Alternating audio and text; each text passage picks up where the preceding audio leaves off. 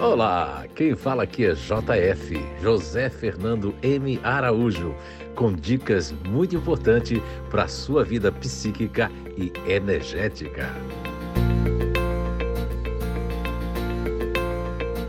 Olá! Então, estamos de volta com mais um podcast e iniciando hoje uma nova série. Essa série vai ser muito, como todas as outras, muito importante para o seu autoconhecimento verdadeiro e natural, baseado, é claro, na descoberta inteligências naturais humanas, inato com THU.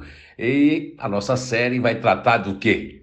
O que cada grupo natural de inteligência não pode esquecer em si mesmo. Isso mesmo. Então essa série, né, vai falar de cada GNI e o que é que cada uma pessoa, cada um grupo natural de inteligência não pode esquecer em si mesmo.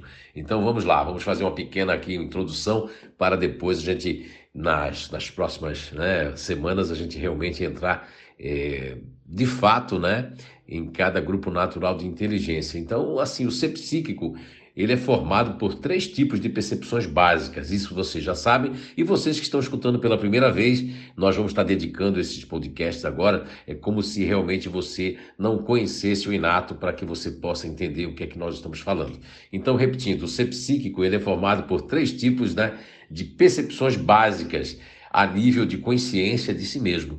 Então, todos nós, é, primeiramente, vamos analisar uma consciência. O que é, que é uma consciência? Por um outro aspecto que não seja o aspecto filosófico, que não seja o aspecto mais assim voltado para uma área científica, mas também o ser humano moderno ele tem três mecanismos de percepção, que é o instinto, a consciência e a mente. O instinto, assim, é aquela questão da consciência. São as mais antigas que existem no mundo. E o instinto, durante muito, olha, mas muito tempo, andou é, juntamente com a consciência. Porque nós temos o instinto humano, temos o emocional instintivo, que esse todos os grupos têm e todos nós temos sentimentos. Agora, não funciona igual para todo mundo.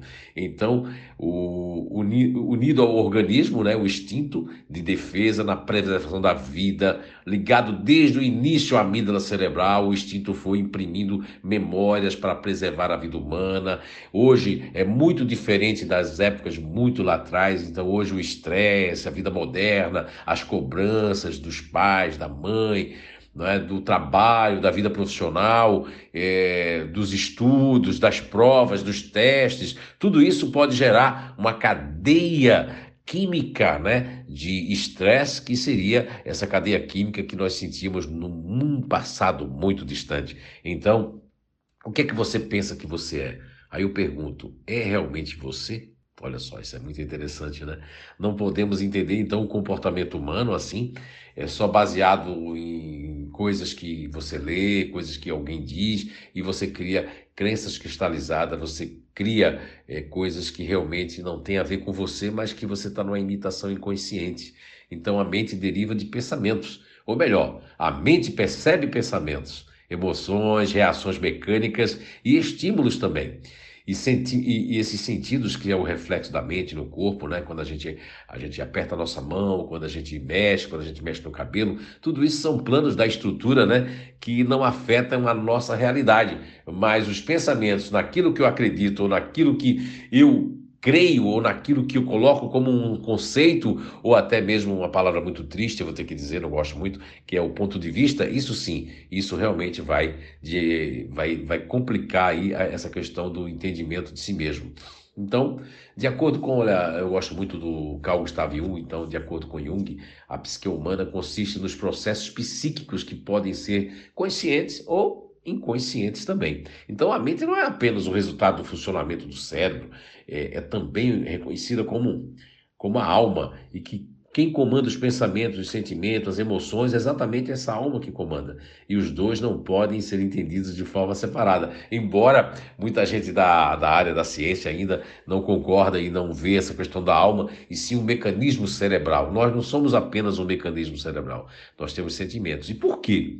Porque tudo que pensamos e sentimos desde o nosso nascimento é moldado pelos mecanismos cognitivos que integram a maneira subjetiva do nosso cérebro. E esses mecanismos cognitivos que nós vamos estar trabalhando um pouquinho agora no início, não é, ai meu Deus, é muito complicado. Não, não, não, não é. Esses mecanismos são, na verdade, uma composição. Vamos pensar como uma música, a composição de uma música, as notas, né? Vamos nas notas musicais, ou uma composição de uma receita de bolo, também não deixa de ser uma composição, onde nós vamos ter um lado mais mental, um lado mais ventral que é ativo, um lado mais mental que é racional, um lado mais é, é, límbico que seria um lado mais emocional. E dentro desse mecanismo nós temos nessa receita de bolo ou nessa composição musical, nós temos ali realmente a, a questão de um condicionamento daquilo que vem primeiro, em primeiro plano, depois temos algo que vem em segundo plano e que nos apoia, que nos ajuda, mas tem algo tem dentro dessa parte cerebral, né, dentro desses mecanismos, dessa receita de bolo, dessas notas musicais, aquela nota que é mais distante, aquela nota que nós não vamos estar tocando ela sempre, aquela nota que não entra, aquela, aquela vamos dizer assim, é, a, a, dentro do bolo, né, é algo que, alguma matéria-prima do bolo que não vai entrar. Então tem algo que não vai entrar no bolo também, que vai entrar muito pouquinho, uma pitada de sal, por exemplo seria como uma pitada de sal essa questão do terceiro plano de no nosso né? É, vamos dizer assim, a gente está falando aí dos mecanismos cognitivos, que não é complicado. É, a gente tem tido pessoas simples de vários países e aqui mesmo no Brasil que têm compreendido muito bem, porque você vai compreender também. Então, isso quer dizer que todos nós somos inteligentes e que dentro dessa proposta, dessa nova série, que é que nós temos, o que, cada GNI não pode esquecer em si mesmo. O que é que nós podemos, não podemos esquecer em si mesmo. Ok? Então, gente, a gente só deu aqui uma pequena né, introdução, tá? Falando um pouquinho sobre o cérebro, sobre a mente, sobre a alma, sobre os mecanismos cognitivos, né?